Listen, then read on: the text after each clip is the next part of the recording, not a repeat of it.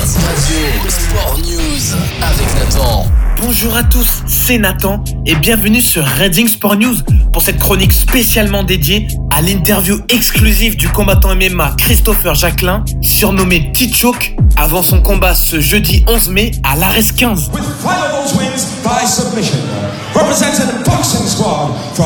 with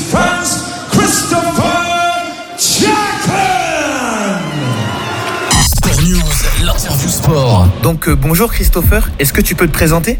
Bah, bonjour à tous, Bah, je m'appelle euh, Christopher Jacquelin, on me surnomme euh, T-Shock. J'ai 39 ans et je suis euh, combattant professionnel en MMA. Je fais partie du club Boxing Squad à Nice et mon manager c'est Résilience Sport Management. Alors, j'ai un palmarès de 8 victoires et 3 défaites. Mon dernier combat remonte à 2016 et là je vais combattre le 11 mai euh, à Arès sur Paris. Voilà, après dans la vie de tous les jours, ben, j'exerce la fonction de gendarme, ça fait 16 ans maintenant. Et euh, je suis également capitaine de l'équipe de France militaire de MMA. À moins donc d'une semaine de ton grand retour pour euh, la 15e édition de la Ligue MMA Ares, comment te sens-tu? Ben, sincèrement, euh, je me sens euh, en forme, autant physiquement que mentalement. En fait, ça fait longtemps que je voulais revenir dans le combat, donc voilà, maintenant que l'échéance approche, je suis au contraire, je suis tout excité. J'ai fait tout ce qu'il fallait pour être au top de ma forme. Donc voilà, maintenant j'ai qu'une chose, c'est j'ai hâte, quoi. Et pour les gens donc qui te découvrent aujourd'hui, peux-tu nous expliquer pourquoi tu n'as pas combattu depuis 7 ans? Pourquoi j'ai pas combattu? Tout simplement parce que ben, en 2016, j'avais combattu pour euh, la ceinture du Cage Warrior. Avec euh, à la clé, si je gagnais, euh, j'ai intégré normalement euh, l'UFC. Et ce qui s'est passé, c'est que j'ai carrément raté mon combat et je l'ai perdu. Et deux mois avant, il y a ma fille qui venait de naître. Donc après le combat, je me suis dit bon, j'ai perdu, je suis dégoûté. Donc je vais un peu profiter un peu plus de ma famille. Donc j'ai profité deux trois mois. Et au moment de reprendre euh, l'entraînement, ah ben, je me suis fait une pubalgie. Donc euh, pubalgie, ben, avec ça, ben, tu peux plus lever la jambe. Donc euh, pendant euh, 3-4 mois, ça a été compliqué. Et une fois que je l'ai guéri, je reprends l'entraînement, je refais des sessions de combat. Et là, je me fais une rupture du tendon du biceps. Pour te la faire courte, en fait, tu as le biceps au niveau de ton bras qui remonte au niveau de l'épaule. Voilà, donc euh, j'ai eu le bras euh, en écharpe pendant à peu près 8 mois. Et là, j'ai pris conscience, ben, j'avais à peu près 34 ans à l'époque, j'ai pris conscience que ben, voilà, euh, le sport c'est bien, mais c'est pas ça qui permet de vivre. quoi. Donc je me suis un peu recentré sur mon métier de gendarme pour passer euh, diplôme et qualification nécessaires pour après monter en grade. Parce que je voulais également avoir des responsabilités au sein de mon travail. Et donc pour à la fois les experts et les novices qui t'écoutent aujourd'hui, de quelle façon tu décrirais ton style de combat? Euh, mon style de combat. Disons que euh, moi je me vois plus comme un caméléon qui n'a pas forcément un style de combat. Je vais plus m'adapter à mon adversaire.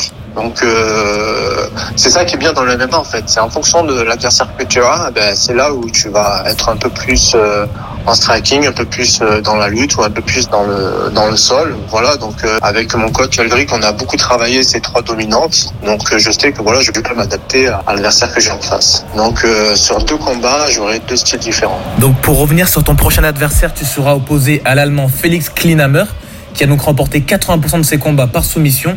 Comment est-ce que tu appréhendes donc le fait d'être opposé à un combattant qui privilégie le combat au sol? Euh, il a beaucoup euh, gagné grâce à, à son sol, mais euh, moi aussi.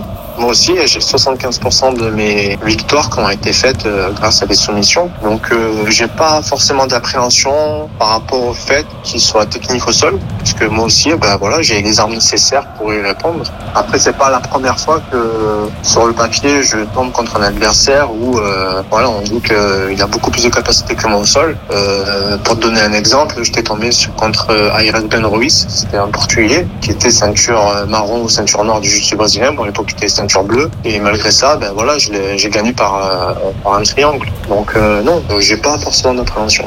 Et donc tu sais que beaucoup de spectateurs comme moi adorent le trash talk. Est-ce que toi aussi tu apprécies en faire ou en être spectateur? Euh, non. En fait, non. Pour moi, le trash talk, euh, je suis pas fan. Pourquoi? Parce que pour moi, le MMA, c'est un sport. Bon, certes, c'est c'est du spectacle aussi, mais c'est un sport. Et je prends plus les, les valeurs de respect euh, de l'adversaire, tu vois. Donc euh, en plus ça ne correspond pas. Moi c'est pas quelqu'un euh, qui n'aime pas la vulgarité. Ouais, j'aime pas tout ça en fait. Si un adversaire commence à faire du trash talk contre moi, tu tu me verras pas forcément y répondre. Voilà. Par contre, je vais pas non plus me laisser faire, mais j'aurai une réponse un peu plus subtile. Pour donner un exemple, euh, j'avais combattu Obama contre Chris Field, qui était euh, un combattant de la team à McGregor, la SBG, et je crois le numéro 3 de la SBG.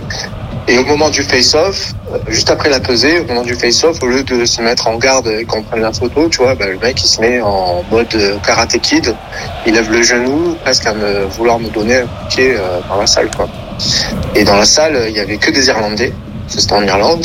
Le mec c'était un Irlandais, donc je peux te dire que euh, tout le monde s'est moqué de moi. Donc j'ai dit ok, j'ai pas forcément répondu sur le moment, mais euh, quand je suis rentré euh, dans ma chambre d'hôtel, je me suis préparé devant le miroir à avoir une réponse, que ce soit un automatisme. Je m'étais dit si je gagne, faut que je me lève et je lui fasse la réponse. Bah, ça n'a pas manqué, j'ai gagné, euh, c'était par un triangle en plus. Dès que j'ai rentré la soumission, je me suis levé, je lui ai fait le signe en disant non, non, non. Et là, je lui ai fait son petit signe de, de karaté qui m'avait refait, quoi. Un peu l'arroseur arrosé. Bah, tu vois, c'était un petit trash talk, on va dire, euh, subtil, mais qui m'a permis, euh, grâce à ça, bah, de faire le tour du monde au, au niveau de la vidéo, quoi. Ça, il y a eu des montages à droite et à gauche, même jusqu'en Russie, pour euh, se moquer de ce combattant qui s'est fait, qui s'est fait avoir à son propre jeu, tu vois. En tout cas, merci pour cette anecdote euh, complètement folle. Et euh, donc, euh, en plus, en plus, tu peux la voir sur mon compte Instagram. Il y avait un mec un russe là qui avait fait un montage et j'avais mis la vidéo. Euh, elle est dans les reels. Ah bah, la communauté Instagram, on sait ce qu'il vous reste à faire. hein. On va essayer de vous retrouver ce clip. Ah, Jacqueline. Et donc, en plus du trash talk, il y a aussi donc voilà les réseaux sociaux. Penses-tu que les réseaux sont devenus indispensables dans la carrière d'un combattant? Ça sert, ça sert énormément, et notamment euh, quand tu vas chercher des sponsors, parce que euh, quand tu vas démarcher pour un sponsor, tu dis ben voilà, je voudrais bien représenter votre marque et tout, donc ok, je vous écoute, nanani, nanana. et après derrière ils te bon, ok, bon, euh, vous avez d'abonnés sur vos comptes euh, Instagram et Facebook. Ah ben j'ai euh, 1000 abonnés ou j'ai 10 000 abonnés, et en fonction du nombre d'abonnés que tu as, eh ben tu auras une réponse positive ou négative, voire euh, même tu n'auras même pas de réponse quoi.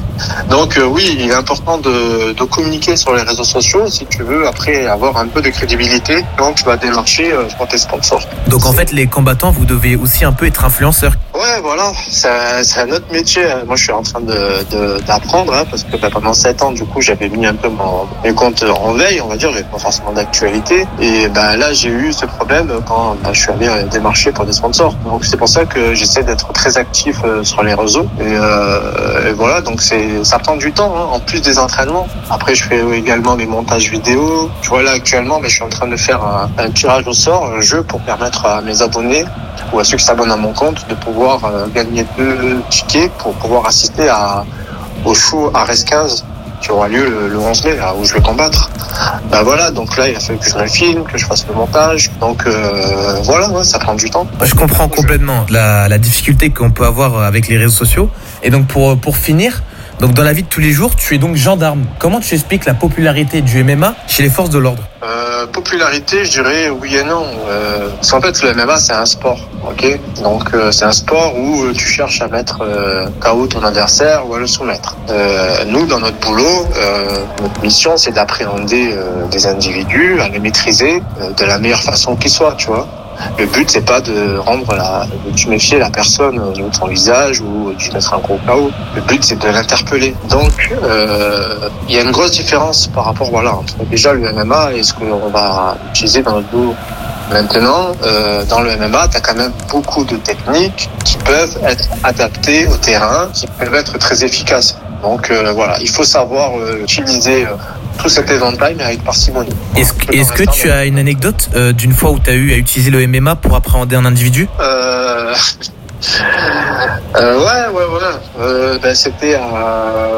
bah, il y a pas longtemps, il y a à peu près euh, un an. Euh, ben, c'était contre une personne qui était schizophrène, un vrai, un vrai schizophrène, d'accord? Qui était assez virulent. Donc, euh, ce qui s'est passé, c'est que voilà, j'ai réussi à lui prendre le dos, le dos et euh, à le soulever, à, l'amener au sol. Et de là, euh, j'ai pu le. Euh, et ça a permis de pouvoir, euh, on va dire, euh, l'interpeller sans forcément qu'il y ait deux coups, tout en gardant une maîtrise totale euh, sur mon adversaire. Quoi. Voilà, parce que c'est vrai qu'un schizophrène. Ce qu'il faut savoir, c'est que quand il est en crise, il a une force qui se multiplie par euh, deux, voire trois. Quoi. Et c'est très, très difficile à, à interpeller et à maîtriser, quoi, sans qu'il y ait des dégâts.